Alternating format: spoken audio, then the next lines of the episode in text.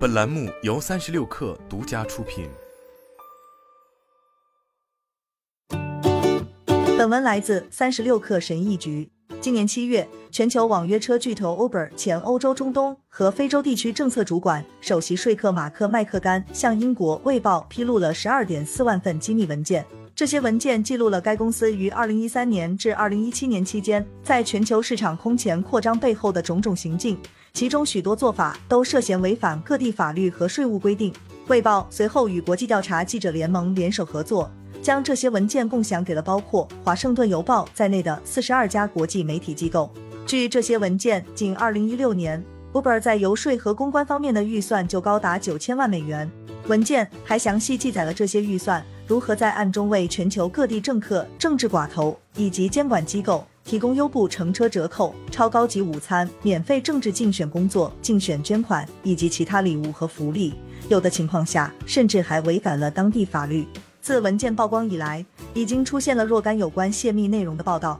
我们整理了这次泄密文件中最引人注目的发现，其中主要涉及 Uber 在南非、印度、尼日利亚和俄罗斯等非西方国家的运营。据《华盛顿邮报》七月的一篇报道，在计划扩大南非业务的同时，Uber 清楚的知道其所使用的有关策略会增加司机的人身风险。文件披露，Uber 强迫司机接受现金支付，并逐步降低司机的佣金，以促使司机延长工作时间。同时，还逼迫司机接受遭抢劫和袭击风险较高地区的订单。最初，Uber 通过向注册司机提供补贴，并承诺更好发展前途的方式，在南非第二大城市开普敦和南非经济文化中心约翰内斯堡，吸引了许多失业和未充分就业人士。在其平台注册成为网约车司机。据《华盛顿邮报》那篇报道，二零一五年的一份管理文件显示，Uber 进入约翰内斯堡市场后，仅十四个月就实现了盈利，这也是 Uber 在美国以外地区实现盈利最快的城市。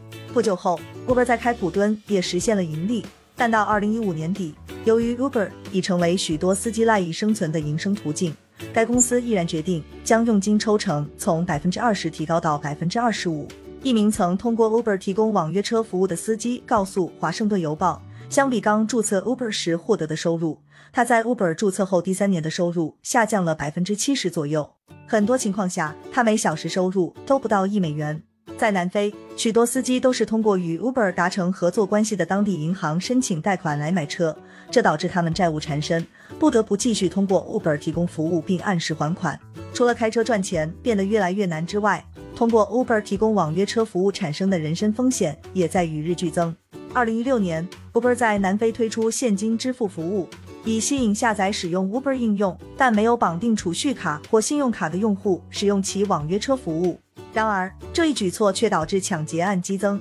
犯罪团伙在知道 Uber 司机每天有现金收款的情况下，故意通过 Uber 打车，然后对司机实施抢劫。事实上，Uber 也非常了解，允许现金支付将会给司机带来人身风险。就在推出现金支付服务的两年前，Uber 还以给司机带来风险为由游说南非政府，要求禁止打车服务使用现金支付。华盛顿邮报采访了多名曾经因抢劫被殴打甚至住院的原 Uber 司机。据其报道，在2016年和2017年，由于 Uber 的商业战略非常有效，在南非市场大获成功。这也惹怒了当地原有的出租车司机群体，他们开始绑架 Uber 司机，甚至还点燃了几辆 Uber 专车。烧车的时候，司机仍在车内。在这些事件中，一名 Uber 司机还因烧伤而不治身亡。Uber 在给《华盛顿邮报》的一份声明中表示，Uber 现在允许南非司机拒绝接受现金支付。他们还在应用内设计了一个呼叫紧急服务的按钮，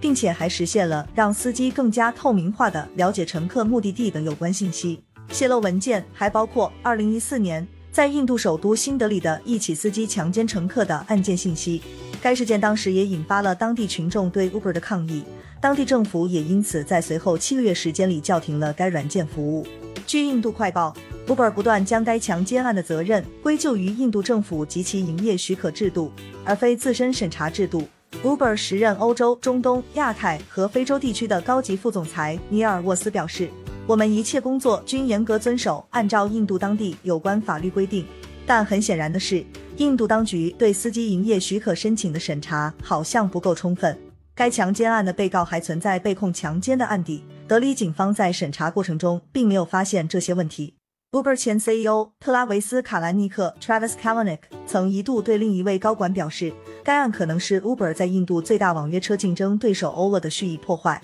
Uber 还私下获取了这位强奸案受害者的医疗记录。这位受害者后来起诉 Uber 诽谤，理由是其公开暗示此案是为损害其公司声誉而捏造的虚假事件。在这起强奸案过后，Uber 承诺在印度的每一台 Uber 专车上都安装一个紧急按钮，但据印度快报报道。该承诺从未履行到底。印度许多 Uber 专车上仍然没有安装此按钮。据印度快报等多家媒体报道，Uber 还研发了一项命名为“停止开关”的关键技术。Uber 旧金山总部可以通过该技术远程切断全球任意 Uber 分公司对其内部系统的所有访问权限。印度也是 Uber 部署该项技术的国家之一。据泄露文件，该公司曾多次在全球各地运行该技术。当遇到突袭检查时，他们就会通过这项技术阻止地方当局或监管机构访问公司内部文件和有关信息。二零一四年，印度强奸案发生两个月后，Uber 新德里办事处遭到了当局的突袭检查。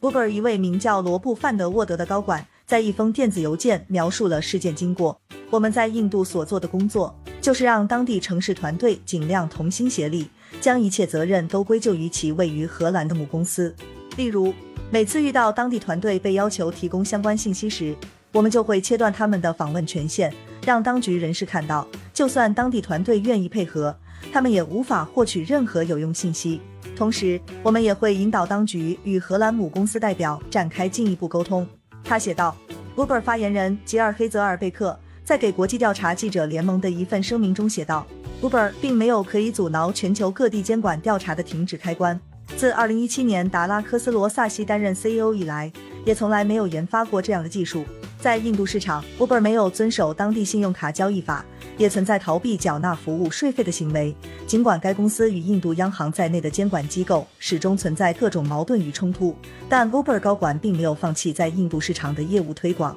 Uber 亚太业务前负责人艾伦佩恩在2014年给印度员工的一份备忘录中写道：“拥抱混乱。”这即意味着你在做一些有意义的事情。二零一四年，当印度丑闻曝光后，Uber 前全球传播总监奈里胡尔达健在一封内部邮件中写道：“我们之所以会时不时的遇到各种问题，主要原因是因为我们的确违法了。”据国际调查记者联盟的报道，当面临尼日利亚等地方监管机构的避税指控时，Uber 总是会将问题焦点从公司营收转移到司机纳税问题上。二零一二年，Uber 在完成企业架构重组后，包括新德里、尼日利亚首都拉各斯、伦敦等全球数百个运营城市的客户付款，都会流向一家在荷兰注册的名为 Uber BV 的有限责任公司。随后，大部分营收都将汇入 Uber 在百慕大设立的空壳公司。由于这些金钱中途都流经荷兰，导致全球各地的税务官员都难以追查当地 Uber 司机的纳税义务。据国际调查记者联盟。其获取的有关电子邮件显示，Uber 高管曾指使地区经理与地方政府讨论鼓励或要求 Uber 司机依法纳税的解决方案，以此转移打击 Uber 自身逃税行为的注意力。据国际调查记者联盟尼日利亚办事处一份2016年的业务备忘录显示，这一策略最后证实行之有效。一位高级政策专员写道：“我们会见了拉各斯税务当局有关代表。”他们对我们在确保纳税遵从方面所做的努力表示赞赏，并将工作重点从调查 Uber 的逃税行为转移到共同确保纳税遵从上。国际企业税务责任与研究中心估计，仅2019年，Uber 在全球企业税务申报过程中的避税金额就高达5.56亿美元。Uber 从2013年开始进入俄罗斯市场，希望在俄罗斯人口最多的十几个城市站稳脚跟。据《华盛顿邮报》报道，为了达成这一目标，Uber 与俄罗斯总统普京身边的政治寡头建立了亲近关系，并且在游说活动方面投入了大量资金。俄罗斯联邦储蓄银行是 Uber 在俄罗斯最有影响力的合作伙伴之一。莫斯科当局曾要求所有 Uber 专车统一使用黄色车身，而该银行成功帮助 Uber 规避了对这项要求的履行义务。该行首席执行官赫尔曼·格雷夫曾担任过俄罗斯经济部长，他把 Uber 推荐给了莫斯科市市长。二零一六年，Uber 前 CEO 卡兰尼克到访俄罗斯，在与政府官员和科技高管共进豪华晚宴时，他就坐在格雷夫的对面。二零一六年初 Uber 从投资公司 Letter One 获得了一笔两亿美元的融资，而该投资公司是由俄罗斯政治寡头彼得·埃文和米哈伊尔·弗里德曼共同创立的。据《华盛顿邮报》报道，Letter One 公司还与 Uber 达成了一笔未公开的五千万美元的交易，具体是以认股权证的形式达成的。认股权证是一种证券，它可以让 Letter One 公司能够以更优的价格购买 Uber 股票作为交换。Letter One 也将帮助 Uber 在俄罗斯实现增长。虽然 Letter One 相关人士均否认曾直接向政府游说该项目，但有关泄露文件显示，Uber 高管在对外邮件中声称，他们在莫斯科成功获得运营协议，离不开 Letter One 公司和俄罗斯联邦储蓄银行的帮助，并以此表达了对他们的感谢。Letter One 还帮助过 Uber 与俄罗斯国家杜马的走廊议员达成了一份价值高达六十五万美元的合同。该走廊议员的主要任务。是推动杜马通过一项限制地方当局对出租车行业行使监管权的法案。考虑到走廊议员可能会采取的一些手段，Uber 也在这份合同中明确要求进行反腐败培训。不过，这项法案最终并没有在杜马获得通过。二零一七年，Uber 与其在俄罗斯最大的竞争对手 Yandex 签署了成立合资企业的合同，这标志着 Uber 进入俄罗斯市场行动的结束。虽然《华盛顿邮报》澄清说。当时没有任何证据表明 Uber 违反了制裁规定，但在俄罗斯发起对乌克兰军事行动后，Uber 之前在俄罗斯的相关人士现在大部分都受到了美国和欧盟的制裁。好了，本期节目就是这样，下期节目我们不见不散。